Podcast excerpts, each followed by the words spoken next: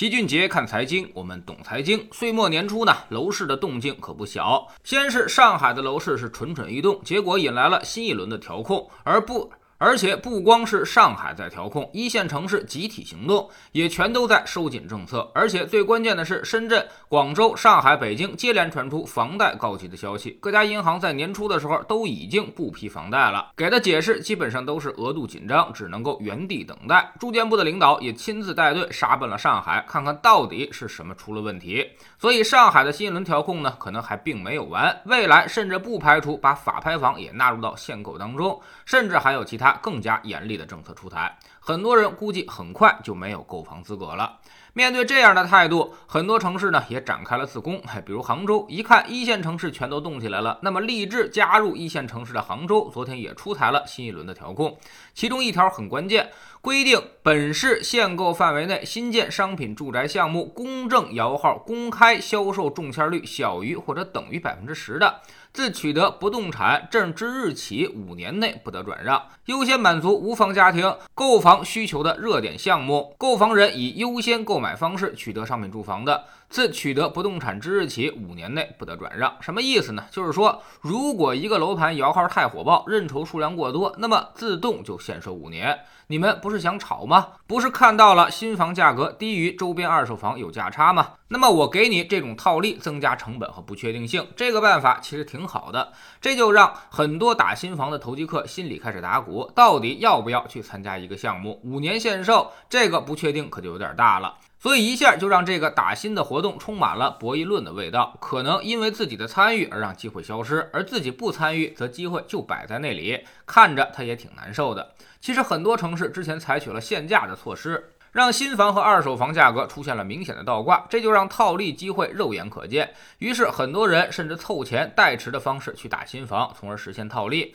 那么解决这个事情的办法，要么取消限价，让一手房价格归位；要么呢，就是增加限售年限，增加投机炒作的成本。之前这两种方法，城市管理者都不敢尝试。让一手房价格归位，那么也就意味着新房价格会跳涨，这在统计数据上将变得十分难看，甚至会被问责，也容易引起楼市预期的巨大变化，实在是不太敢。至于增加限售年限，容易误伤真实需求，还可能造成二手房数量的大幅减少，形成二手房价格的上涨预期。杭州这个思路其实还是挺不错的，新房而且是热门楼盘限售五年，这样绝大多数需求会被保证的同时，也让炒房资金有所忌惮，同时呢，也平抑了热门楼盘的抢房现象。只是统计的时候可能会相对麻烦一些。得给这些楼盘的房子打个标签才行，所以老齐认为这是一个很好的政策，甚至可以全国推广。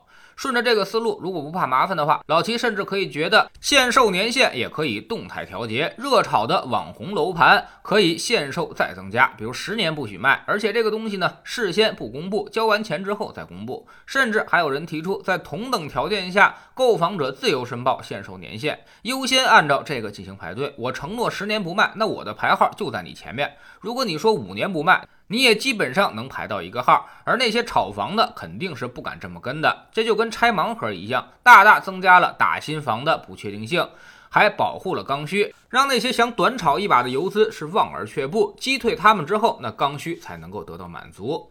希望其他城市可以考虑一下这些方法，只是统计上会比较麻烦。但是呢，既然能够一个楼盘贴一个标签，那么一套房贴一个标签，在互联网时代了，应该也不是啥难事儿吧？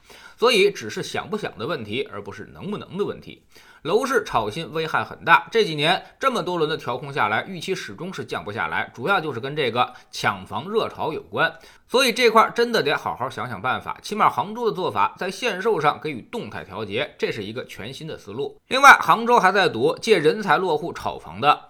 昨天的规定还说，落户本市未满五年，在本市限购范围内。限购一套住房，高层次人才转让本市限购范围内的住房的，需在本市限购范围内。无自有住房记录满三年，方可享受高层次人才优先购房。这就是在防止有人借着落户之名到杭州拼命的扫房。其实呢，老齐早在星球的粉丝群里面就说过，随着各地抢人放开落户政策，限购这个东西基本上已经快名存实亡了。现在除了北京、上海，你到哪个城市，基本上想想办法都能够落得下来。所以等一段时间也就能够买房了。有些地方呢还乐于看到这样的效果，变相放开限购，推动楼市上涨。但其实这是非常有危害的，因为这些人并不会给你的城市带来贡献，他们来就是为了赚钱的，反而增加了城市的成本。过几年呢，他们把房子一卖撤离的时候，你就会发现竹篮打水一场空，反而城市被掏空了。所以这个事儿还是早点补漏洞为好。综合来看。从年初各个城市的一系列操作，楼市的调控并不会放松，反而会更加趋严，露头就打，甚至一打还一大片，没露头的刚有个想法的也跟着挨打。而且房贷收缩会成为今年楼市的最大利空，让今年楼市比前两年可能更加的压力山大。这个效应会在下半年明显显现，所以刚需贷款买房的还是早点去排队，刚需全款买房的可以稍微等一等，投资买房的就千万别考虑了，政策绝不会妥协，即便涨一下也很快会给你摁回去。在知识星球秦杰的粉丝群，昨天呢，我们盘点了那些已经被神化，甚至已经成为爱豆的基金经理们，什么赵毅专攻新能源，中欧葛兰医药权，白酒记得找张坤，消费还看刘延春。这几位大神真的能替我们赚到钱吗？为什么老齐说反而是这些明星基金经理旗下的基金已经成为了最危险的地方？现在去买，未来的损失概率是很大的。我们总说投资没风险，没文化才有风险。学点投资的真本事，从下载知识星球 APP 找齐俊俊杰的粉丝群开始。新进来的朋友可以先到星球看置顶三，我们之前讲过的重要内容和几个低风险高收益的组合方案都在这里面。在知星球老七的读书圈里，我们正在讲美国黑暗的七十年，长达十几年的大熊市啊，而且是股债双杀。那么，如果我们遇到这样的情况，该如何避坑呢？经济中有哪些信号预示着黑暗即将来临？在这其中又蕴藏着哪些的机会？我们在读书圈里已经讲过了一百九十多本财经书，您现在加入之前讲过的，都可以在星球的置顶二找到快速链接，方便您收听收看。我们这个计划呢要进行十年，随着读书圈里的书越来越多，我们也启动新年提价计划。二月一号开始，读书圈将从二百八十四元调整到三百零六元。想要每天听老齐说书的朋友，可要抓紧最后的三天时间了。老用户依旧是一九九续费，读书圈学习读万卷书，粉丝群实践行万里路，各自独立运营也单独付费，千万不要走错了。苹果用户请到老齐的读书圈同名公众号里面扫描二维码加入，三天之内不满意全额退款，可以过来体验一下。